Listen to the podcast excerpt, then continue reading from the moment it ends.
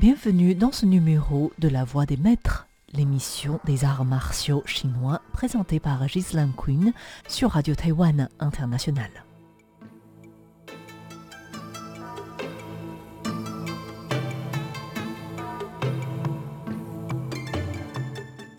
Bonjour à toutes et à tous. Bienvenue dans votre émission consacrée aux arts martiaux chinois et à la culture qui les entoure. Pour continuer sur notre lancée des styles du Nord, je vous propose aujourd'hui de nous intéresser à deux des styles les plus populaires de cette région, le Fanzi et le Chuotiao, qui sont souvent enseignés ensemble. Le Fanzi Chuan, très en vogue en compétition depuis déjà plusieurs décennies, où il est interprété aussi bien par des pratiquants de wushu traditionnels que de modernes, se caractérise notamment par son impressionnante vitesse et ses changements de direction soudains. Le Tiao, lui, est facilement identifiable par ses techniques de frappe de jambes et de pieds qui cherchent notamment à écraser les articulations adverses. N'hésitez pas à faire un tour dans le lexique de cette 41e émission avant de commencer votre écoute pour tout saisir.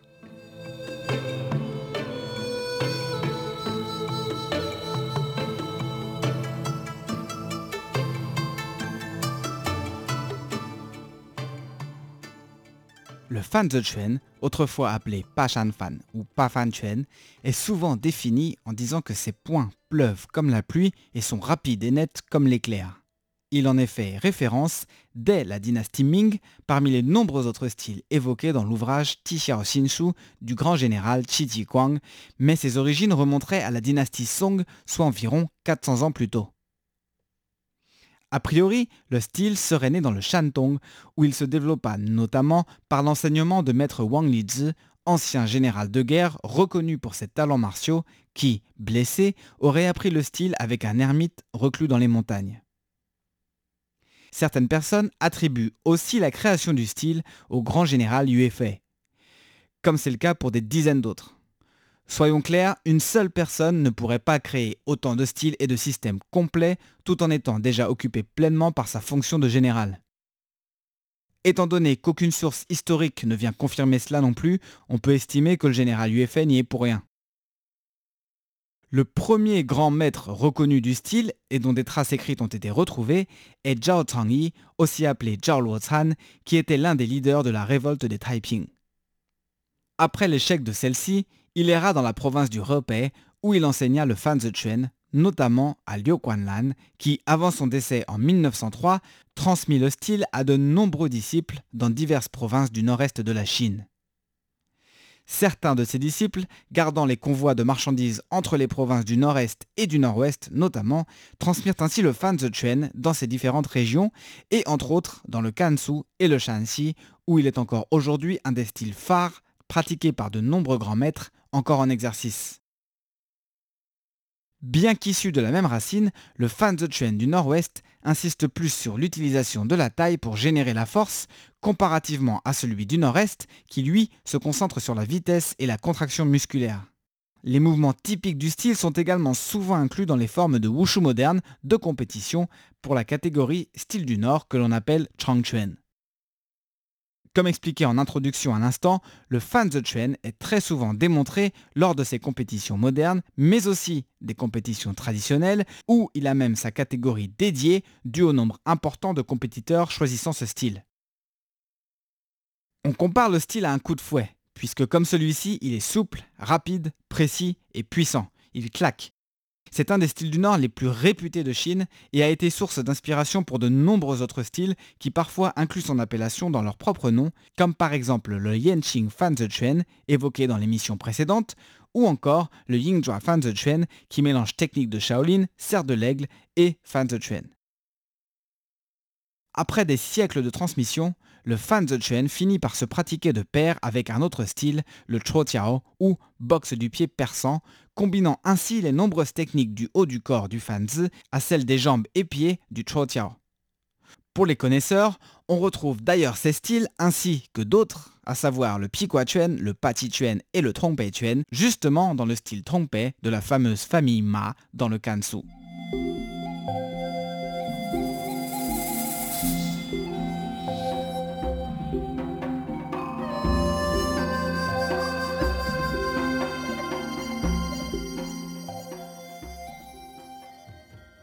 Comme expliqué à l'instant, le Tiao est un style du Nord qui, bien que possédant aussi des techniques de frappe avec les membres supérieurs, se concentre en priorité sur l'utilisation des jambes et des pieds.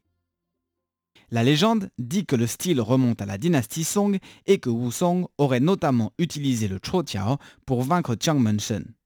Mais ceci ne relève en rien de faits historiques puisque ces deux protagonistes sont des personnages de fiction du roman classique Au bord de l'eau, souvent évoqué dans mon émission. Méfiez-vous donc des nombreux professeurs qui vous parlent de personnages de fiction en étant sûrs eux-mêmes qu'ils ont réellement existé. Une autre légende, toujours, dit qu'un ermite taoïste du nom de Teng Liang aurait créé le style en développant une première base composée de 18 mouvements dont certains seraient dérivés du Chu, jeu de balle partageant légèrement des similarités avec le football d'aujourd'hui et très populaire sous la dynastie Song justement. Mais aucune preuve formelle ne vient pour l'instant étayer cette théorie. Quoi qu'il en soit, en partant de cette base, il aurait développé un style complet de 108 mouvements à l'aide du boulier traditionnel chinois. Ce dont on est sûr, c'est que Zhao Yi, que nous venons d'évoquer dans la première partie de cette émission, était autant expert en Tiao qu'il l'était en fan de et qu'il transmit les deux styles lorsqu'il vécut dans l'Europe, en faisant ainsi un des principaux styles du Nord encore aujourd'hui et l'une des branches principales du style. Le style fut pratiqué par de nombreuses forces militaires du pays, mais aussi par les gardes du corps et protecteurs de convois tout au long de l'histoire de Chine. C'est sans doute grâce à cela que le style, bien qu'étant très ancien, a pu se développer et perdurer jusqu'à aujourd'hui. On peut notamment citer le bataillon Shi des Taiping Tianguo, dont la rébellion contre l'Empire Qing dura de 1851 à 1864 et qui était réputé pour leur maîtrise du Tiao qui leur aurait permis de défaire plusieurs groupements de troupes impériales Qing. On distingue le Tiao originel ou basique, appelé Wu Trangzi, dont les techniques sont très directes est regroupé sous plusieurs formes de son évolution appelée Wentrangzi, qui lui est une version améliorée et plus récente de ces techniques basiques. Pour ce qui est du renforcement, si vous avez bien suivi, forcément, il est concentré essentiellement sur le bas du corps. En Tiao, on considère que les bras servent principalement à ouvrir la garde adverse, mais que ce sont les pieds qui tuent ou blessent gravement l'adversaire.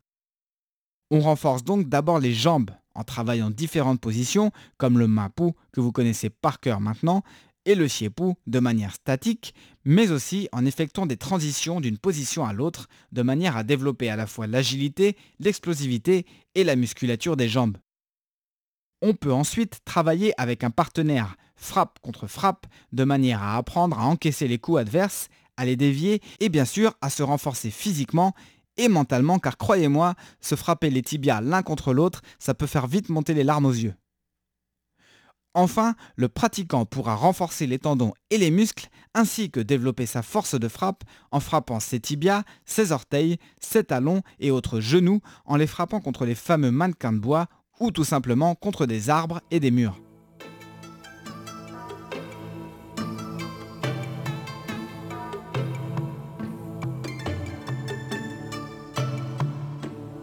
Cette émission est maintenant terminée. J'espère que vous avez appris assez de choses pour vous forger une culture sur ces deux styles majeurs du nord de la Chine. Même si, comme expliqué en début d'émission, le fan the trend est fréquemment visible en compétition moderne et traditionnelle, c'est bien moins le cas pour le Tiao, qui visuellement est moins spectaculaire et rapporte donc moins de points selon la catégorie où vous vous trouvez comparativement à d'autres styles. Et oui, en compétition, il faut parfois penser à tout pour potentiellement arriver sur le podium. Mais heureusement, la plupart du temps, quoique selon les pays et les fédérations, ça peut changer, ce qui fait vraiment encore la différence, c'est le niveau du pratiquant et donc le temps de pratique. Pour aller plus loin dans les connaissances du fan The Chuan, sachez que c'était l'un des styles traditionnels, entre guillemets, pratiqués par Jet Li dès son plus jeune âge en équipe professionnelle. On peut le voir en démontrer notamment dans l'un des plus grands classiques du cinéma d'arts martiaux, appelé le Temple de Shaolin tout simplement, et réalisé par Zhang Xinyan en 1982, qui est un indispensable à voir si vous ne l'avez pas encore fait. Autre grand classique qu'il vous faut absolument voir et revoir, et qui est disponible notamment sur YouTube, est le documentaire appelé This is Kung Fu, réalisé par Zhong Yi en 1983, soit un an après, et dans lequel sont représentés certains des plus grands styles traditionnels qui, bien que pour la plupart sont dans le documentaire pratiqués par des athlètes de wushu moderne, vous donneront quand même une excellente idée de ce à quoi ils peuvent ressembler et vous serez de toute façon impressionné par le niveau des athlètes. On peut y voir encore une fois Jet Li notamment, mais aussi d'autres athlètes de légende de l'âge d'or du wushu, ainsi que quelques très grands maîtres. Je vous souhaite à tous un bon visionnage et vous dis à la prochaine pour une nouvelle émission de La Voix des Maîtres, toujours sur Radio Taïwan International.